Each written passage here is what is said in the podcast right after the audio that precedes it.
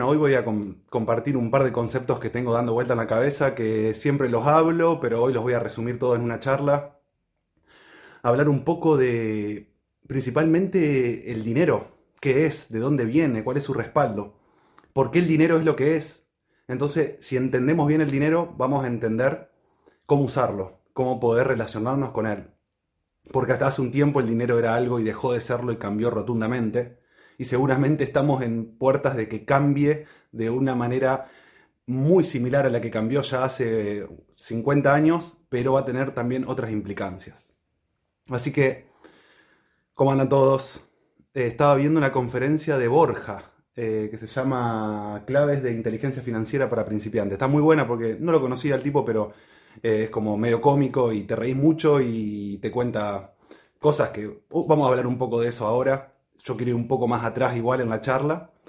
Eh, ¿Cómo andas, Ariel? ¿Todo bien? Así que bueno, voy a arrancar. Voy a arrancar por el principio. El principio de todo esto.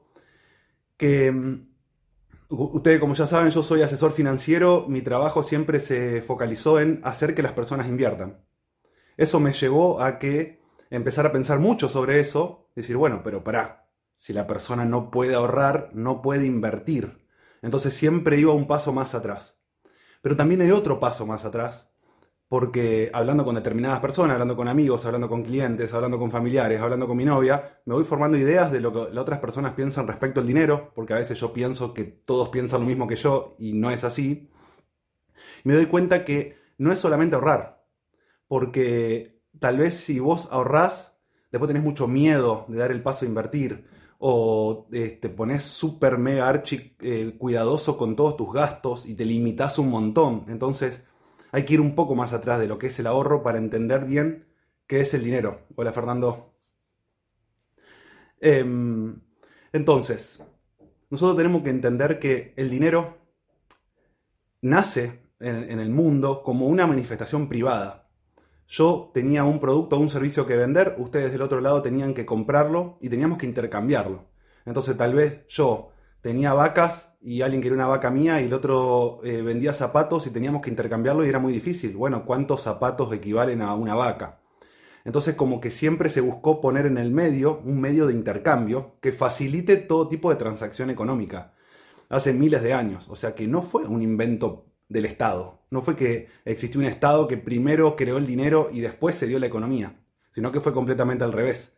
El dinero siempre fue una manifestación privada, donde las personas estaban buscando em, intercambiar sus productos, pero sabían que le faltaba algo en el medio para que sea más fácil, para que sea más rápido, para que pueda haber mayor intercambio. Porque si no, em, yo no necesito 100 pares de zapatos, no te voy a entregar mi vaca. O necesito un corte de pelo, no te puedo dar un pedacito de la vaca. Eh, se hace todo muy complejo. Entonces empezaron a, buscar ciertos materiales que cumplan condiciones que puedan convertirse en un medio de intercambio. O sea, buscaban algo que no se deteriore, buscaban algo que sea fácil medible, que sea divisible.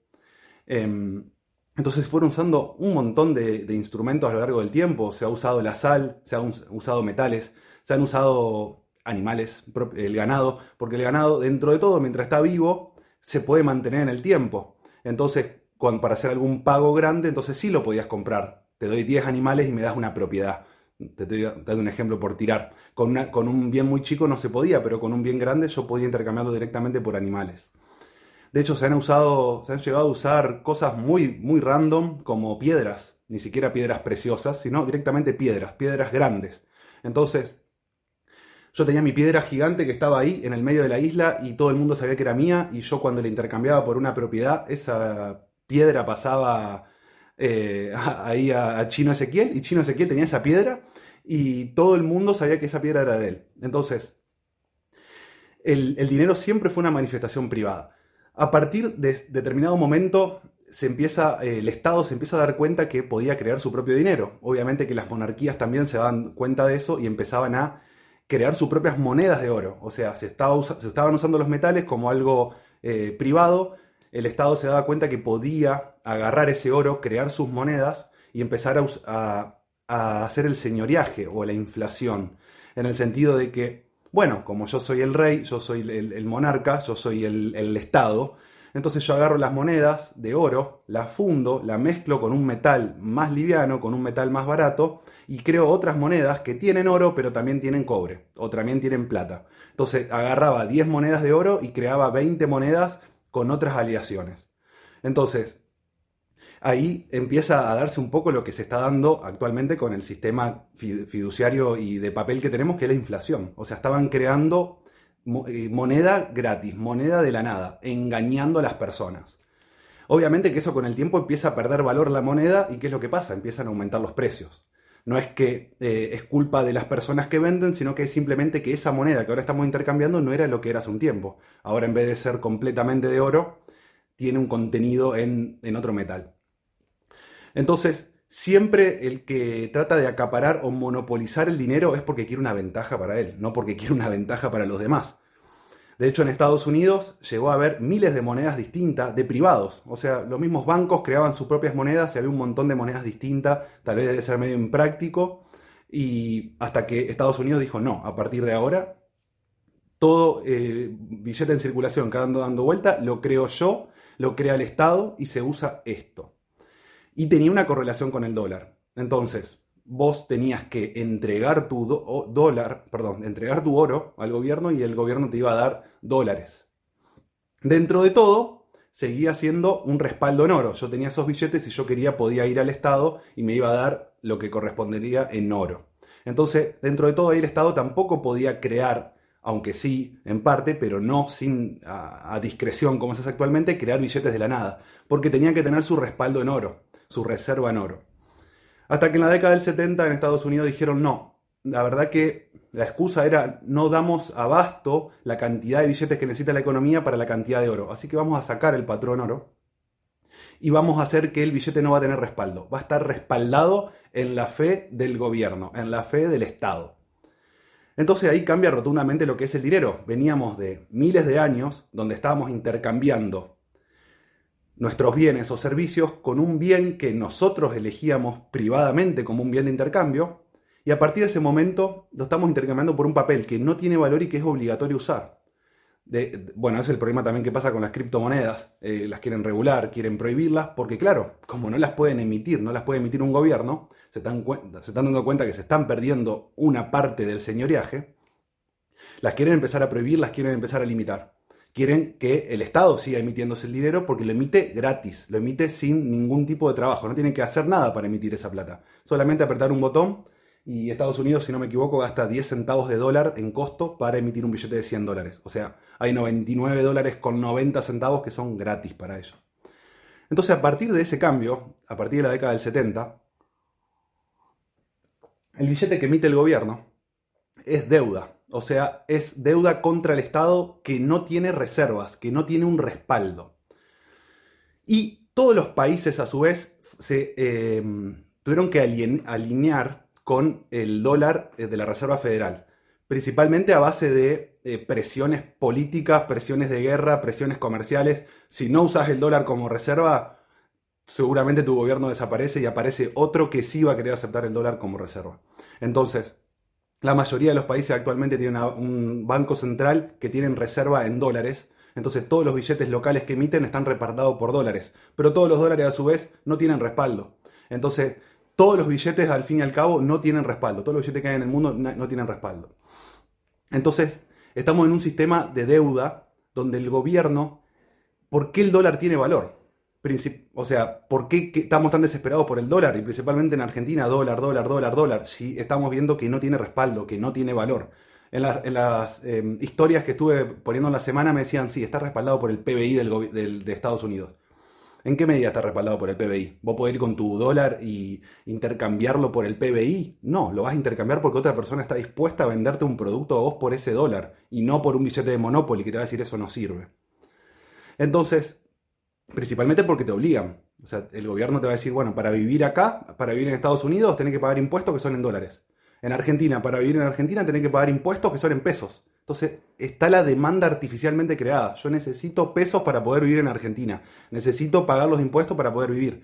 En Estados Unidos vas preso si no pagas los impuestos. Acá también, pero es difícil que alguien vaya preso por no, por no pagar impuestos. Pero la ley dice que sí.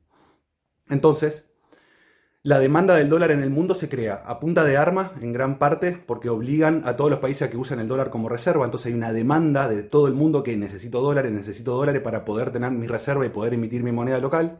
También con el intercambio de petróleo. El intercambio de petróleo se obliga prácticamente que sean dólares. O sea que si Argentina quiere petróleo, necesita comprar dólares para ir con esos dólares y comprar un barril si algún país, no sé, eh, en Europa, que tiene euros y necesita comprar un, barril de petróleo, necesita demandar dólares primero para ir a comprar ese barril. Eso hace que el dólar siga teniendo mucho valor porque tiene una demanda. De hecho, bueno, está, estamos en un proceso de cambios. Países como Rusia y como China están intercambiando petróleo en sus propias monedas. Y bueno, son señales de que se vienen cambios importantes en el mundo junto con las criptomonedas. Pero por ahora seguimos en esto donde la gran cantidad del comercio internacional se hace en dólares. Al fin y al cabo, eso no alcanza para poder mantener la demanda, para que la gente siga continuamente queriendo más dólares, queriendo más plata. Y ahí es donde entra el tema del crédito, el tema de la tarjeta de crédito, el tema de las 12 cuotas, que es lo que voy a hablar dentro de un ratito. Porque principalmente lo que busca el gobierno es que vos eh, te endeudes el sistema, no vamos a hablar del gobierno ni hablar de Estado, sino hablamos del sistema financiero mundial, cómo está creado. Está creado de esta manera. Necesita que vos te endeudes para poder después tener que devolver esa plata, devolver más plata de la que pediste y estés continuamente demandando esa plata. Y hagas lo que tengas que hacer para poder conseguirla. Vayas a trabajar, eh, no te cuestiones nada, no trates de salir de donde estás en tu, en tu posición en el sistema y simplemente vivas endeudado. Y cuando se te termina esa deuda, pedir otra. El sistema funciona de esa manera. En Estados Unidos las personas están completamente endeudadas, pero completamente endeudadas. Entonces es una bomba de tiempo. Es una gran bomba de tiempo el sistema financiero global. Por eso creo que también que se están avecinando muchos cambios, porque eh, hasta cuándo se puede seguir endeudando y endeudando a las naciones, porque todas las naciones están endeudadas, todas las personas están endeudadas, porque básicamente el dinero es deuda. Entonces, se necesita continuamente generar deuda para poder generar ese dinero. Es algo muy loco, pero es real. Entonces, eso psicológicamente a nosotros, inconscientemente, porque tal vez nunca te lo planteaste, nunca lo, nunca lo escuchaste, nunca nada, sino que simplemente tenés en la cabeza el signo peso y necesito plata. Todos los días te levantás y decís, necesito plata, necesito plata, necesito plata. Entonces, Ahí es donde entra el crédito, ahí es donde entran las tarjetas de crédito que te permiten consumir sin tener esa plata para poder pagarla más adelante. Entonces, vos más adelante la vas a tener que pagar y tal vez te vayas a pagar intereses, pero si no pagas intereses, ponele que sean sin interés, vos estás consumiendo en el presente, hipotecando tu futuro. En el futuro vas a tener que seguir consumiendo porque no vas a dejar de consumir y además vas a tener que pagar lo que consumiste en el pasado. Entonces hay que tener muchísimo cuidado con el sistema de deudas. Hay que usarlo muy inteligentemente lo que son las tarjetas de crédito, las cuotas, las cuotas sin interés, etc. Todo lo que es el sistema de deuda hay que tenerlo, pero agarrarlo con, pinzas, les diría. De hecho, ahora voy a hablar un poco también de experiencia personal, pero yo trato de prácticamente no tener ninguna deuda y ninguna cuota, aunque pueda llegar a ser financieramente conveniente a veces. Es eh, una cuestión psicológica que estoy totalmente en contra y no lo hago. ¿Por qué? Porque, por ejemplo, no sé, yo me estoy por mudar ahora y yo ya tenía la plata para pagar la comisión, para pagar el, contrato, para pagar todo, ya tenía la plata. El de la inmobiliaria me dice, la comisión te la dejo con 6 cuotas sin interés. Bueno, listo. Pero no es que yo fui a alquilar ese departamento porque me estaban dejando las 6 cuotas sin interés. Ese es el pensamiento que tenemos que tratar de evitar, porque si prestan atención, mucha atención en que son las propagandas, en la televisión, en internet, en cualquier lado, el crédito te lo venden como, bueno, viví ahora, la vida es una, vivir hoy, namaste, el futuro no importa. El tema es que vos vivís el hoy, vos te endeudás a hoy y después el futuro te agarra. Entonces, no tomes decisiones porque están en 12 cuotas sin interés o porque te lo dan en crédito, sino al revés. Toma la decisión porque realmente necesitas ese producto, ese servicio, y si lo conseguís en 12 cuotas sin interés, buenísimo, porque vos ya tenés esa plata para pagar ese producto. Entonces esa plata que tenés la podés poner en un fondo común de inversión, en un plazo fijo, en una caución, te va a dar un rendimiento y vos pagás esas 12 cuotas más la inflación que hay, salís ganando. Pero eso es completamente distinto a ver un televisor de 50 mil pesos y como me lo dan en 12 cuotas de 4 mil y pico, digo, psicológicamente no estoy viendo los 50 mil y tal vez ni los tengo, sino que estoy viendo los 4 mil y pico. Ah, con 4 mil y pico en este mes yo ya me llevo un tele a mi casa nuevo, grande y, listo. Esas decisiones son las que hay que evitar, sino que simplemente hay que pensarlo al revés. Me estoy por comprar ese producto, tengo esa plata, bueno, voy a ver si lo consigo en cuotas sin interés y yo le puedo sacar una ventaja por la inflación y por qué la puedo poner esa plata en un fondo. Em, entonces, estoy leyendo algunos comentarios. Eh, dice, qué loco, un billete es una deuda que el Estado tiene conmigo. Exactamente. Un billete es una deuda, es un pagaré. De, hecho, si bueno, agarras un dólar, fíjate que en la parte de atrás dice, en Dios confiamos. Em, Básicamente te están diciendo, arreglátela con Dios, porque yo no tengo nada para darte a cambio. Es una deuda que nunca la voy a poder pagar, que nunca la voy a poder honrar. Entonces, ¿de qué manera el gobierno se asegura de que vos ni siquiera te plantees eso? De que cada vez estés endeudado y necesites más billetes. Y que tu vida sea en base al billete. Entonces, como vos sabés que el dinero es una herramienta, es un medio de cambio que sirve para intercambiar bienes o servicios, es una herramienta o también lo se puede ver como un, algo energético. Yo estoy generando valor por algún lado, vendiendo mi fuerza de trabajo, vendiendo un servicio, en mi caso que yo soy asesor financiero, y me pagan por el servicio que brindo, y esa herramienta que me dan, que es el pago, a mí me sirve para hacer un montón de cosas. Pero que no sea tu fin solamente tener plata, porque puedes tener un montón de plata, un montón de billetes, pero el billete no hace nada. Vos necesitas sí o intercambiarlo por otra cosa para que tenga valor. Entonces, si vos te lo quedás al billete, que es lo que hablo mucho también, si te lo quedás abajo del colchón, el billete cada vez pierde más valor. ¿Cómo nos vamos a quedar algo abajo del colchón que los gobiernos emiten continuamente trillones y trillones de billetes todo el tiempo? O sea que cada vez hay más billetes dando vuelta. Quiere decir que nuestro billete cada vez tiene menos valor. Es lo que hacían los reyes en la antigüedad. Agarraban las monedas cuando cobraban los impuestos, cuando recaudaban plata, las fundían, le ponían otro metal y te vendían una moneda más liviana. Entonces, eh, cada vez esa moneda tenía menos valor. Eh, en, ese sentido, como vos tenías las monedas de oro, y era oro, y tu moneda no estaba devaluada, tal vez vos podías zafarla. Como el video ese que salió hace unos días que el tipo vendió 4 mil pesos de moneda argentina y le dieron 8 mil. Con eso no lo puede hacer con los billetes, porque el billete es un papel que no vale nada, es papel. En cambio, el metal sí tiene valor. Entonces, el gobierno, continuamente al estar emitiendo papeles nuevos, papeles nuevos, papeles nuevos, como nuestro papel es un papel, es algo simbólico, sino que no es un metal, me empieza a perder valor. Todos los billetes empiezan a perder valor, todos en los billetes de la economía. Entonces siempre lo que hay que buscar hacer es, cuando tenemos plata, o que no sea nuestro objetivo solamente tener plata, sino que solamente, eh, si tenemos plata, usarla para lo que necesitamos, si nos sobra, tratar de canalizarla en una inversión que nos genere billetes. Porque tener los billetes abajo del colchón va a hacer que continuamente estén perdiendo valor. Si vos esos billetes podés meterlo en, en un negocio, en una inversión, en un emprendimiento, y esos billetes te dan más billetes, es ahí donde vos vas a encontrar o vas a empezar el camino de la libertad financiera. Donde tus billetes generan más billetes. Y no vas a tener que estar trabajando toda la vida para conseguir ese billete que no tiene valor. Porque simplemente el sistema actual te permite que vos puedas crear nuevos billetes con los billetes. O sea, no necesitas estar yendo a trabajar todos los días por eso. Entonces, em, el tema con las criptomonedas, que acá el, tema se toca porque va todo muy de la mano, es qué va a pasar con eh, las criptomonedas si los gobiernos no las están creando. En gran parte lo que va a pasar es que todos los gobiernos van a crear su propia criptomoneda y nos van a obligar a usarla de alguna u otra manera, con algún incentivo.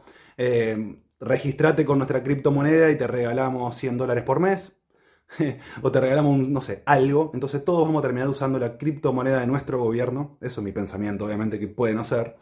Pero es muy probable que pase eso. Entonces los, los gobiernos van a poder emitir dinero más fácil que en la actualidad. Porque en la actualidad tiene un costo. Billetes, tinta, electricidad, empleados.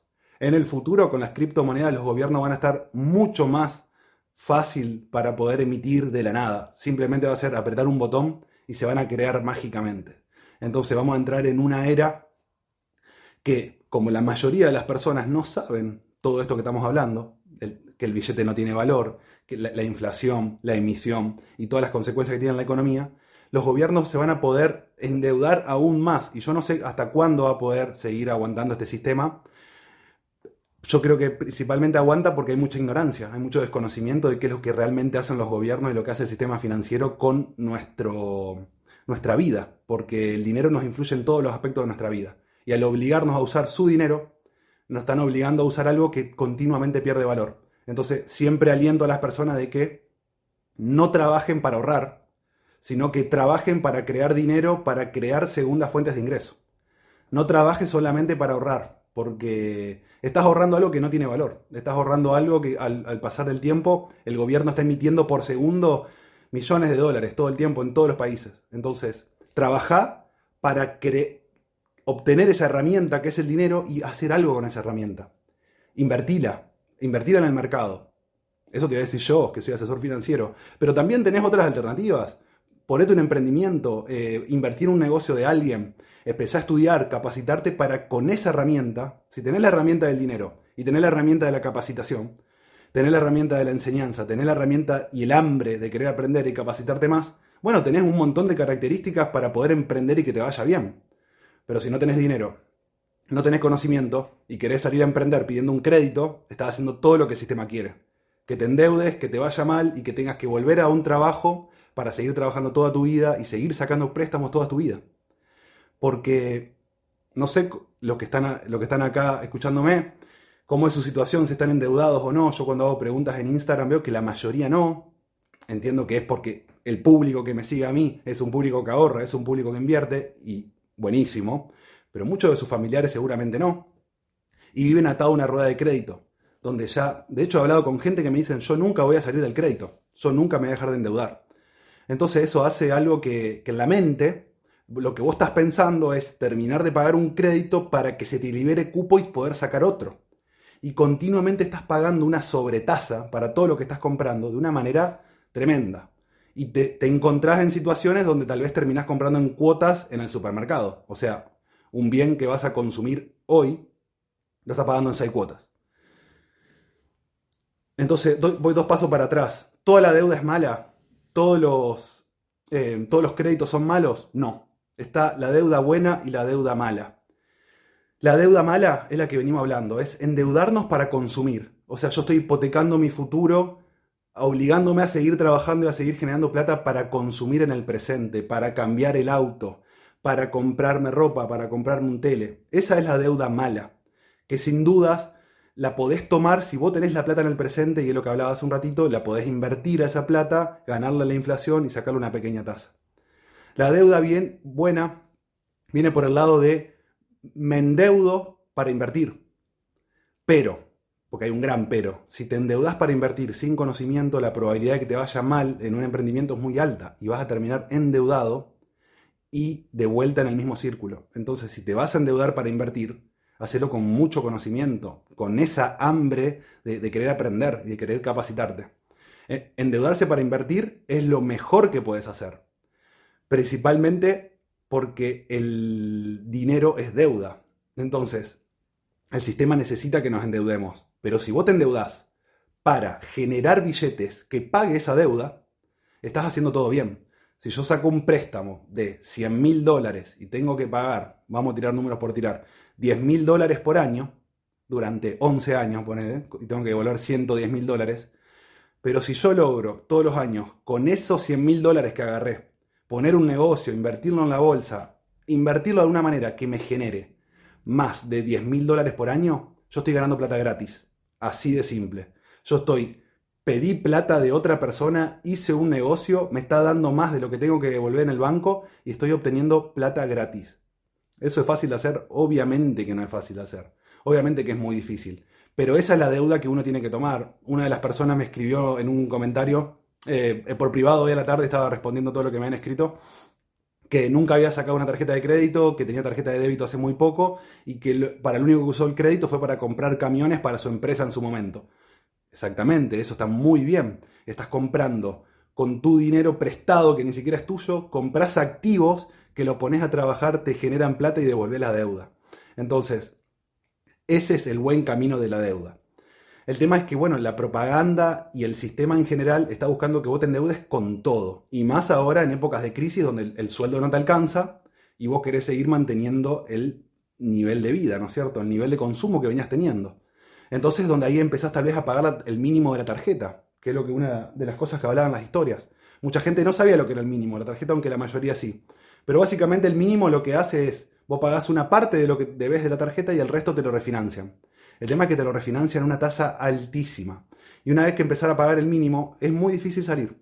Si lo pagaste un mes, porque tuviste un problema, algo en particular, tal vez necesitaste financiar algo que sabías que no le iba a poder pagar pero no te queda otra. Era algo de vida o muerte que tenías que hacerlo sí o sí. Bueno, un mes. Te lo refinancian una tasa alta. Bueno, listo. Pero todos los meses después de seguir pagando el mínimo, se hace una bola de nieve en la que no vas a poder salir.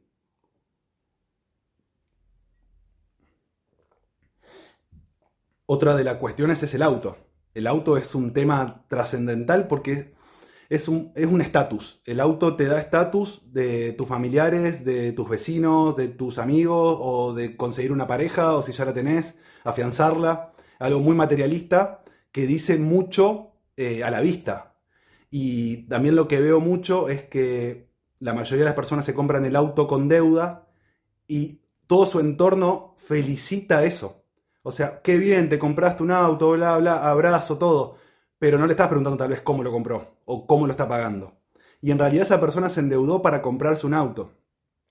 Obviamente que hay situaciones y situaciones, yo estoy hablando muy en general, tal vez te compraste el auto para trabajar y estamos en la situación de la persona que compró con crédito camiones para trabajar, es otra la situación. Pero si te estás comprando un auto, te estás metiendo en un crédito de muchos años y no tenés esa plata, te estás obligando a pagar de acá para adelante tres autos en vez de uno y seguir en, la rueda de, trabajar para pagar y tal vez no te diste ese tiempo para poder pensar o para poder emprender. Porque, claro, muchos eh, tienen un sueldo, son empleados, se quejan mucho de que ganan poco. Y bueno, ganás poco, algo tenés que hacer. Tu jefe te paga eso, siempre te pagó eso, vos siempre venís haciendo lo mismo, no te va a pagar el triple a partir de mañana porque vos necesitas más plata. Entonces, bueno, de 8 a 5 de la, de 8 a 5 de la tarde trabajás, con eso pagá tus deudas, con eso viví. De 5 a 10 de la noche empezá tu emprendimiento, empezá a estudiar, empezá a capacitarte, empezá a buscarle la vuelta para aumentar tus ingresos. Porque si querés consumir cada vez más, pero tu nivel de ingreso es siempre el mismo, y en Argentina por lo general es siempre menos, tenemos momentos donde los sueldos tienen una subida en dólares, pero tenemos muchas crisis, entonces las caídas son muy fuertes. En 2017 un empleado de comercio ganaba mil dólares y ahora debe estar ganando 300 dólares, ni siquiera 400, tal vez ahí entre 300 y 400. Entonces esas caídas tan fuertes te impactan en el consumo de una manera tremenda, porque la mayoría de las cosas que necesitas consumir, que las tenés, tenés, que cambiarlas, sacando el tema de la comida, son todas importadas y están en dólares. Entonces un auto se te fue al triple de los sueldos necesarios para poder comprarlo. Entonces, el tema del el auto, el tema de la casa, son todos, son todos eh, temas que hay que pensarlo muy bien antes de me compré la casa o me compré el auto. Bueno, pero ¿cómo te lo compraste o cómo te lo vas a comprar? No te enloquezcas por llegar al auto, llegar al auto, llegar al auto o llegar a la casa. Y si actualmente como están las tasas y como están los rendimientos, si yo tuviera 100 mil, 150 mil dólares y me tengo, estoy por comprar una propiedad, Obviamente que sin conocimiento te la vas a comprar y no lo vas a pensar. Y tal vez lo mejor que puedas hacer porque no esa plata la terminas perdiendo. Pero con un poco de conocimiento, con un poco de estudio, tal vez invirtiendo esa plata podés alquilar la misma casa y te va a sobrar dólares todos los meses para seguir agrandando tu capital. Entonces, hay que... Eh, tengo 43 años, ¿cómo no lo conocí antes? Sí, sí, todo esto no es tan tarde, con 43 años no es tarde. Em, los cambios eh, llevan tiempo, el cambio de mente es muy importante. El tema de la plata eh, es muy, pero muy importante cómo tomarte el dinero. Cuando vos empezás a entender que el dinero es una herramienta que sirve para hacer cosas, pero que no es todo en la vida y que no es el fin, sino que es un medio que te va a servir a vos para hacer un montón de cosas, para poder emprender tus propios proyectos, para poder ayudar a otras personas, para poder ayudar a tus familiares, para poder ayudarte a vos mismo.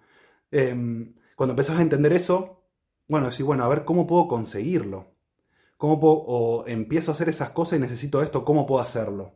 y no estar corriendo atrás de la plata todo el tiempo, porque nunca la alcanzás.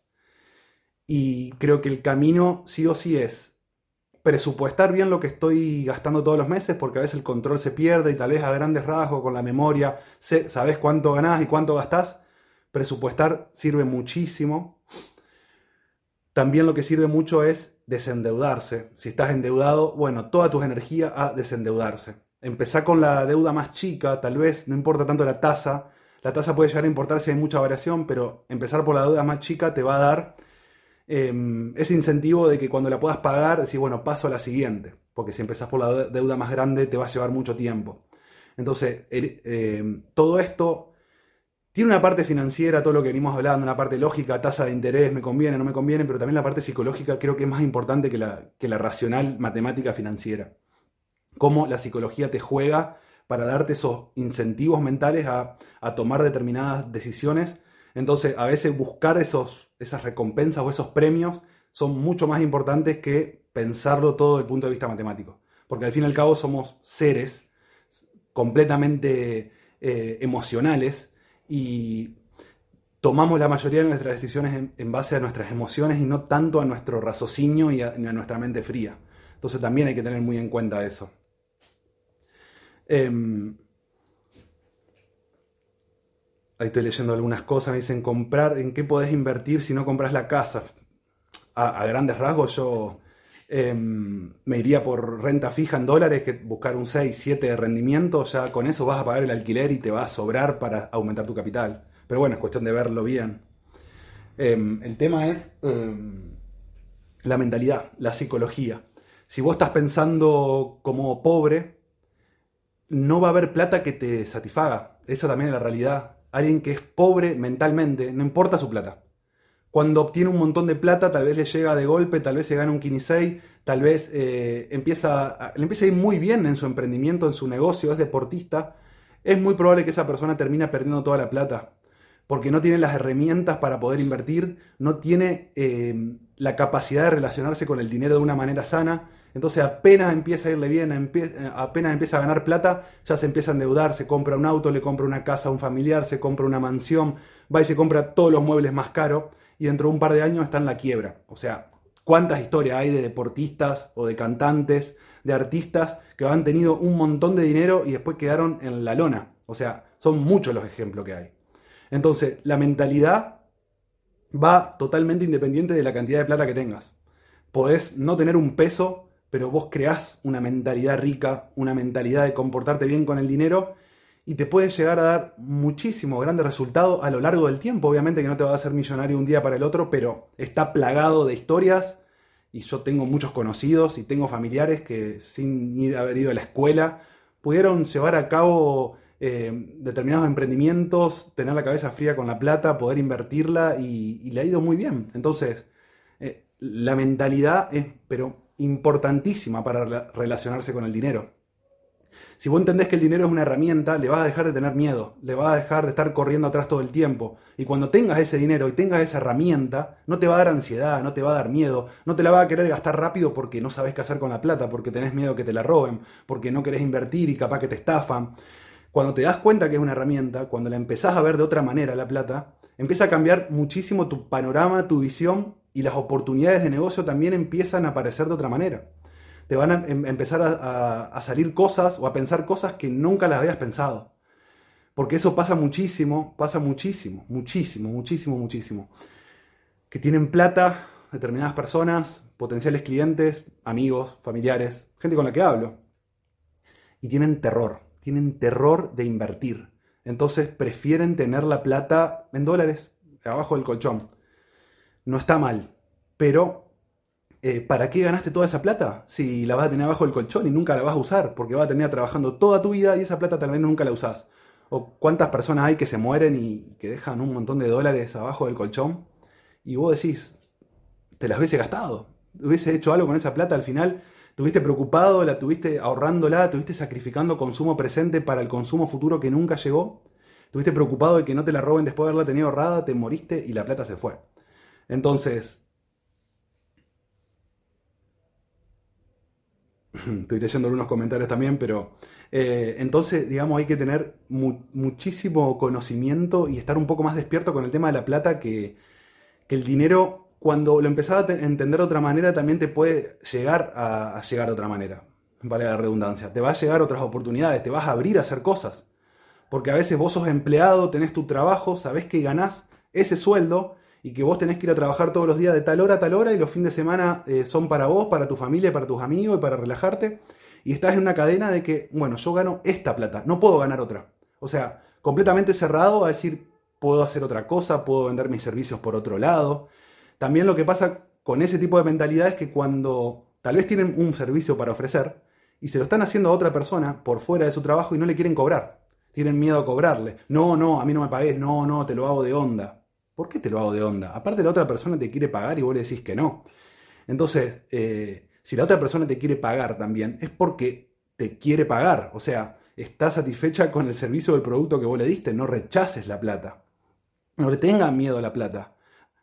Hay muchas personas con este, con este caso, digamos, psicológico de miedo al dinero, de miedo a emprender porque se creen que no le corresponde, se creen que la plata no son merecedores de tener plata, que la plata es para los garcas, que, no sé, patrones que han tenido en la familia a lo largo del tiempo, cosas que le han repetido sus padres, sus abuelos, y traen un patrón que les hace eh, no poder abrirse a otras oportunidades, a otros negocios. Porque si tenés esa mentalidad, obviamente que no va a crecer más nada que tu trabajo, cobrar tu sueldo y nada más. Y tal vez si te viene trabajo extra, no lo vas a querer hacer, porque ni siquiera querés cobrarlo. Entonces, tal vez terminás no haciéndolo.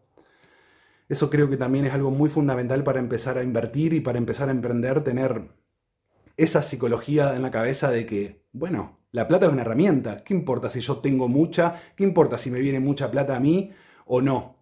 Es totalmente irrelevante. No voy a ser más o menos merecedor de tal o cual cosa si a mí la plata me empieza a llegar. Aparte, tenés más plata y podés hacer un montón de cosas.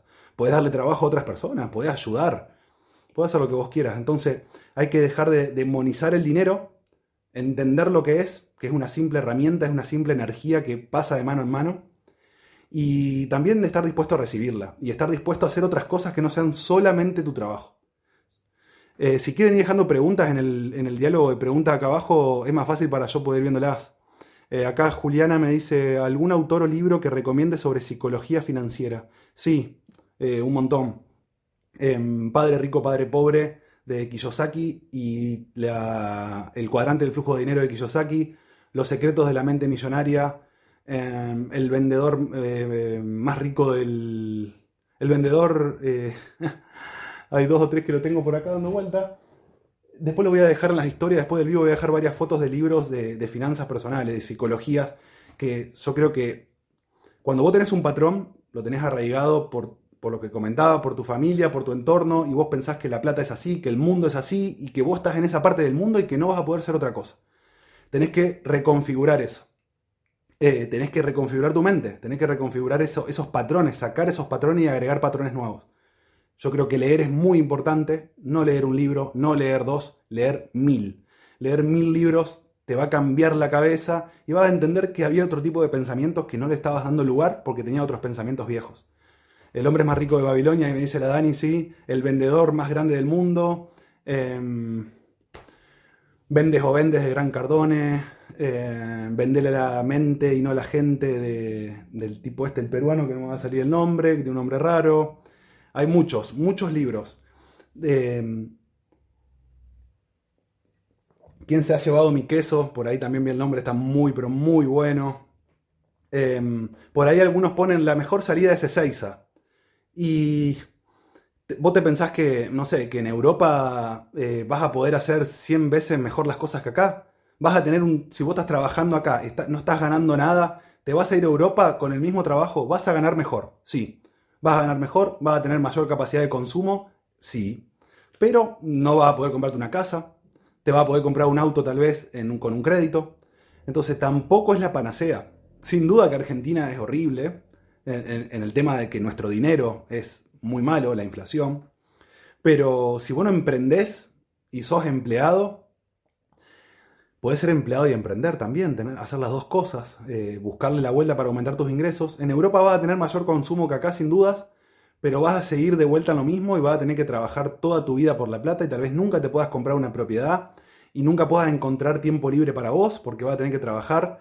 Mucha gente que conozco que se fue a Europa estaban trabajando 12 horas todos los días ya. ¿Y ganaban más que acá? Sí, pero trabajaban todo el día. Entonces, bueno, también hay que ver, uno quiere eso. ¿Y qué es lo que querés? ¿Qué es lo que querés vos? ¿Qué es lo que querés hoy? ¿Y qué es lo que querés para el futuro? También es muy, pero muy importante. Por ejemplo, yo quiero hacer lo que me gusta. Y paradójicamente haciendo lo que me gusta, como le pongo tantas ganas, le pongo tanta energía y estoy trabajando los fines de semana y estoy trabajando todos los días, eso hace o genera una sinergia o no sé cómo llamarlo que, me sale muy bien. Y tengo mucho trabajo y cada vez tengo más.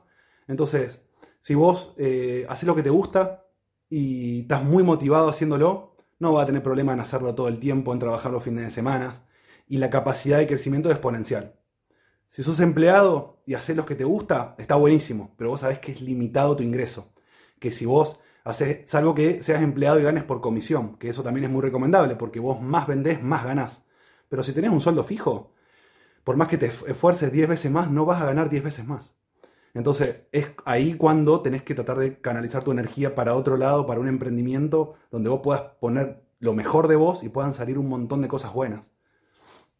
Eh, eso yo creo que es fundamental. Fundamental hacer lo que uno quiere, lo que uno le apasiona, porque te va a hacer que pongas todo lo mejor de vos ahí, que des gratis y que de esa manera también la gente empiece a llegar, tus clientes empiezan a llegar, tu negocio se empieza a formar y otras oportunidades también se van a empezar a, gestionar.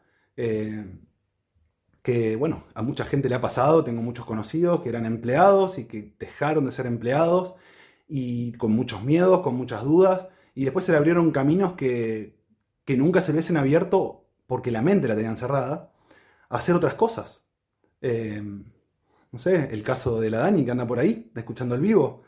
Ella era nutricionista, trabajaba para una obra social y la mente la tenía ahí, no le llegaban pacientes, estaba enojada con los médicos porque no le derivaban los pacientes y todo su trabajo era ahí eh, y estaba muy limitada hasta que empezó a trabajar sola, de hecho ahora no trabaja más para obra social, cobra particular, y como tenía tanto para dar, le gustaba tanto su, le gusta tanto su profesión, empezó a hacer, hacer, hacer, hacer, a dar, que se le abrieron un montón de puertas, ahora atiende gente de Europa, entonces eh, le pagan en euros, que eso, eso hubiese sido totalmente impensado para la Daniela de hace un par de años, decirle, che, ¿por qué no, no te va a trabajar si vos seguramente para Europa vas a conseguir pacientes? te mandaba la mierda. O sea, sería acá, vos estás loco. Entonces, eso también es muy importante. Ver qué es lo que vos querés, qué es lo que realmente querés. Si le vas a seguir echándole la culpa a todo tu entorno de porque a vos las cosas te van mal y encima lo vas a ir a solucionar con un crédito. Porque la mayoría de los argentinos eh, gana 40 mil pesos por mes, la plata no te alcanza y las propagandas son, la vida es hoy, date ese gusto, andate estas vacaciones, después lo pagás en mil cuotas, comprate este auto, con 10 mil pesos te lo damos y después te queda pagar 2 millones de pesos en el auto, comprate esto, comprate aquello, ajá, bueno, ¿y cuándo voy a pagar todo esto? Me estoy condenando de por vida, en vez de cambiar todo lo otro que me hace generar dinero. O sea, en vez de cambiar cómo yo genero el dinero, cómo yo me relaciono con el dinero, la solución va a ser pedir crédito y endeudarme para consumir más y olvidarme. Me parece que no. Entonces, eh, síganla, síganla la Dani, sí, porque es muy genio. Em, entonces, hay que cambiar la relación que uno tiene con el dinero, hay que cambiar cómo uno gana el dinero. Eh, eso también es muy, pero muy importante.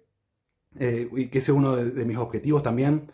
Yo actualmente trabajo con mi hermano y con otro chico más que se llama Manuel. Y también mi idea es de tratar de cambiar mi, mi empresa de, manera que ellos puedan ganar más cuando se esfuerzan más, le estoy buscando la vuelta por todo lado, me estoy quemando la cabeza, porque yo no quiero lo que me pasaba a mí. Yo no quiero que ellos hagan lo mismo. Yo no quiero que cobren un sueldo y se vayan a la casa. Y no le den bola al trabajo durante el fin de semana o que planeen toda su vida con un sueldo básico. Yo quiero que ellos se rompan el orto para ganar mucho más y que nuestra empresa le va a ir mucho mejor porque todos estamos tirando para el mismo lado y bueno, creo que, lo voy a lograr sin duda porque también tengo toda la energía puesta en eso pero nunca pienso eh, para el futuro decir, no, quiero todos empleados con sueldo fijo y que... Hay mucha gente que sí, hay mucha, he hablado con otra persona que dice, no, a mí me encanta ser empleado, yo no quiero emprender, yo no quiero trabajar más para ganar más, yo quiero trabajar de tal hora a tal hora y tener un sueldo. Bueno, cada uno también eh, se tiene que eh, me parece perfecto, digamos, que vos asumas eso también. Yo quiero esto. Yo con esto estoy feliz. Entonces, asumí ese rol, ese papel, pero después no te comportes mal financieramente cuando la plata no te alcanza, empezar a endeudarte o que te preste plata a tu papá o esto o el otro, porque tu necesidad de consumo son mayores a las que vos ganás. Querés consumir más de lo que te entra sin esfuerzo, entonces también vas a estar en un problema. Y vas a terminar debiéndole a alguien si no le debe a tus familiares, le va a deber al banco, si no le va a deber al gobierno. Entonces hay que tener muy presente lo que uno quiere, hacia dónde va y canalizar todas las energías también en ir por ello. Sin dudas. Em, ¿Qué otra cosa más? Jubilación. Bueno, tengo acá anotadas varias cosas, creo que estuve hablando de todas. Tema de la jubilación. Que con todo esto que venimos hablando, uno dice, bueno, si yo soy empleado de comercio, gano 50 mil, 60 mil pesos por mes y para ser crudo me chupa un huevo todo lo que está diciendo Ramiro, bueno, perfecto. Pero vos sabés que cuando te jubilás a los 65 años vas a ganar, no sé, 30 mil pesos por mes. ¿Y cómo vas a hacer para vivir? ¿Y qué va a pasar si en ese momento el dólar se devalúa y vos empezás a ganar la mitad y la plata no te alcanza? Entonces, el futuro llega, no hay duda que el futuro llega, porque si no llega te morís y no vas a decir, ah, el futuro no llegó, al final me morí. No, vamos a estar en otro estado mental, no sé qué pasa después de la muerte, pero mientras estás vivo el futuro te está llegando. Tenía 10 años, ahora tengo 30 y los 30 me llegaron. Y de hecho cuando era chico yo decía 30, mira qué viejo. Entonces, el tema de la jubilación, planteátelo, sí o sí tenés que buscarle la vuelta porque no te va a alcanzar la plata en Argentina. No te va a alcanzar no solamente porque el aporte es bajo y lo que te pagan es muy bajo, sino porque el sueldo es bajo. Entonces, vos estás aportando el 10% de tu sueldo entre lo que paga el empleador y lo que pagas vos. Trabajaste 35 años, son un poquito más de 10 años de aporte.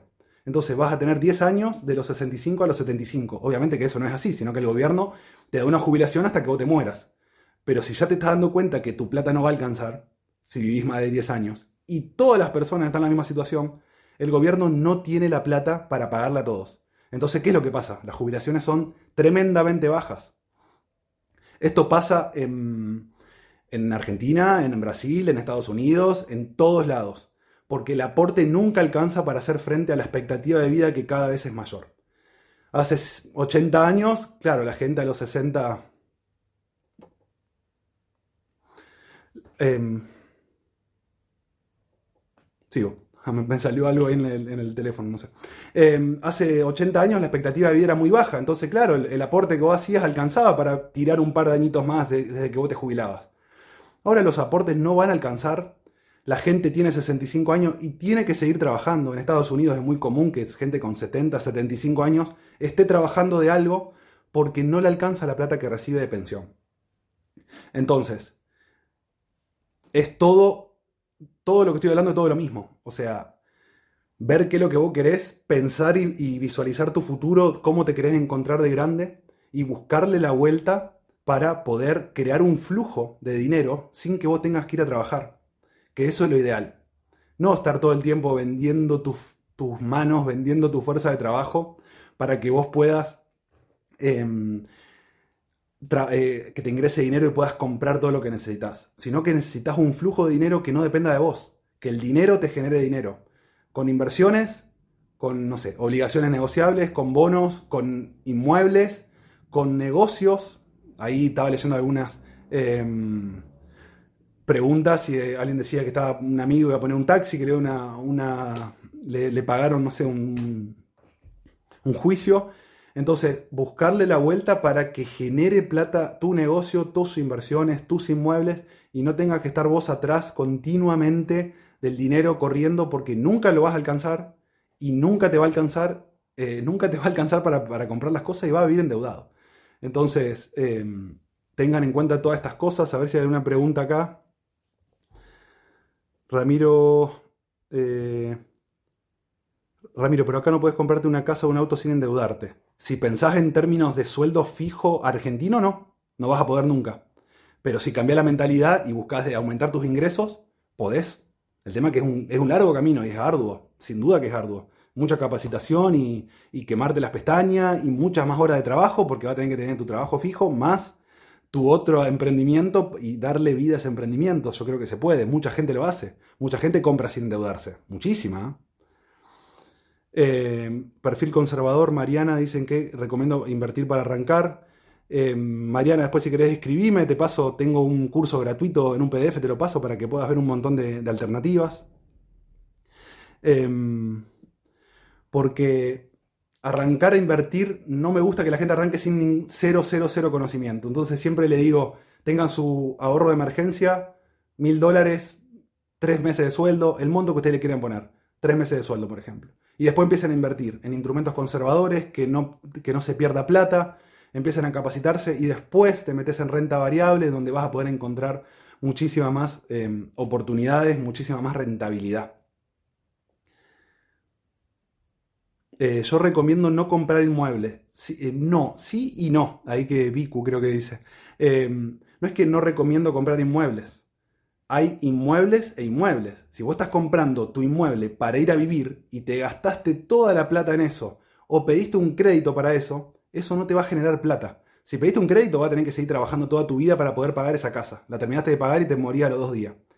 Si la pagaste con tus ahorros, o te llegó una herencia, o tuviste esa, esa suerte de tener esa plata y la pagaste, tampoco te va a generar nada, lo único que te va a generar es que no vas a pagar alquiler.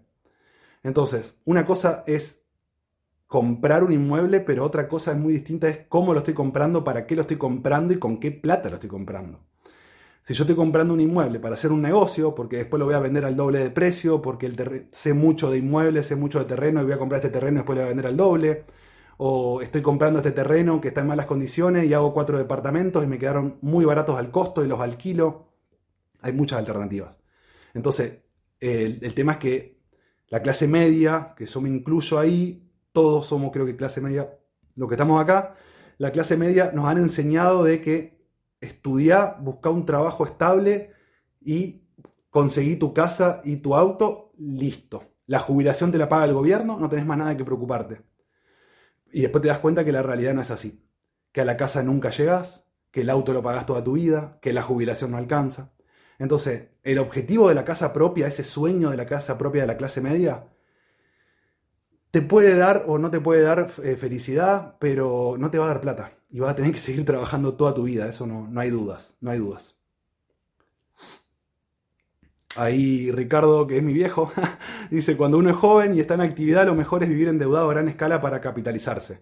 Exactamente, si vos tenés capacidad de crédito, ese crédito no lo usás para consumir, no lo usás para comprar boludeces, sino que lo usás para invertir, para generar una empresa, para hacer crecer tu empresa, ese rendimiento que te va a dar tu empresa, vos con esa plata vas a poder después devolver eh, esa, esa, deuda y de esa manera podés crecer, porque si no tenés plata, no tenés nada y querés poner un negocio, alguien te tiene que financiar. Entonces, si alguien te financia y el negocio te va bien, devolvés la plata y te quedó el negocio para vos. Entonces eso es muy importante, usar la deuda bien y no usarla para irse de vacaciones porque la vida es una y me quiero ir al Caribe o me quiero ir a Europa porque eh, es el sueño de, toda mi vida y tal vez el sueño de tu vida te lo habían metido con la propaganda y no, ese no era tu sueño. Te fuiste a Europa, te compraste un par de café, compraste ropa, volviste y te diste cuenta que tu vida sigue igual y debes el viaje. Entonces, bueno gente, hasta acá llegué, eh, espero que les haya gustado, espero que, que hayan quedado algunas ideas claras me gusta que me hayan preguntado qué libro leer, qué mirar. Eso quiere decir que algo, algo de todo lo que estoy diciendo los mueve y que quieren tratar de, buscarle la vuelta y están acá a las 9 de la noche escuchándome a mí y no están viendo una película. Entonces lo valoro muchísimo. Ese es el gran paso, el gran paso de, de la inteligencia financiera es, bueno, no sé, quiero aprender. Es sacar ese ego de lado. Porque muchos también lo que hacen es, no, yo ya sé todo, ¿qué me van a enseñar? ¿Qué me va a enseñar Ramiro? No sabe nada. Eh, siempre puedes aprender de otra persona, siempre vas a aprender algo mínimo de otra persona, así que em, querer aprender es lo más lindo que hay y, te va a dar a abrir un montón de puertas, así que bueno, espero que lo puedan lograr y bueno, vamos a seguir en contacto, voy a seguir haciendo vivos todos los domingos porque me encanta y bueno, muchas gracias siempre por los comentarios, por la buena onda y, voy a dejar ahora unas historias con libros que los tengo acá, los voy a rastrear de, de inteligencia financiera, de poder manejarse con las finanzas personales que son el primer paso. sin duda que es el primer paso para después eh, empezar a invertir. Así que bueno, gente, saludo para todos, que terminen bien el fin de. Y la voy a guardar, la voy a empezar a compartir seguramente en Spotify, como, como un podcast. y después voy cortando pedacitos de video y lo voy subiendo durante la semana. Saludos para todos. Chau, chau.